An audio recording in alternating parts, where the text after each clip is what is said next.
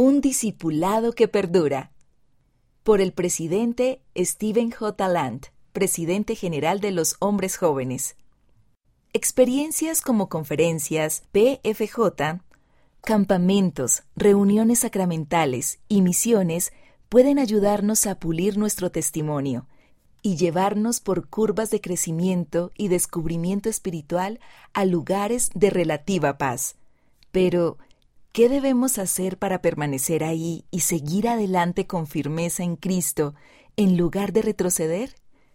Debemos continuar haciendo lo que nos trajo hasta aquí en primer lugar, como orar a menudo, sumergirnos en las escrituras y servir con sinceridad.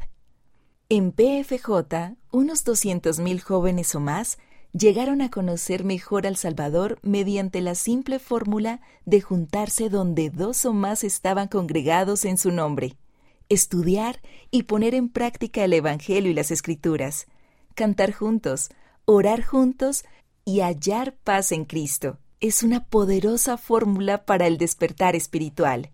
Los fieles jóvenes de Sión navegan por una época asombrosa tienen el encargo particular de hallar gozo en este mundo de conmoción profetizada, sin llegar a ser parte de este mundo, que es ciego a la santidad.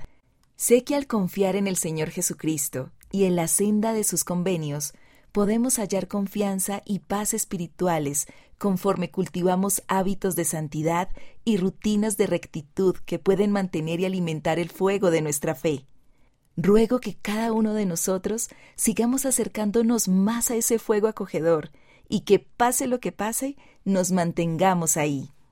Mira el discurso completo en conference.churchofjesuschrist.org.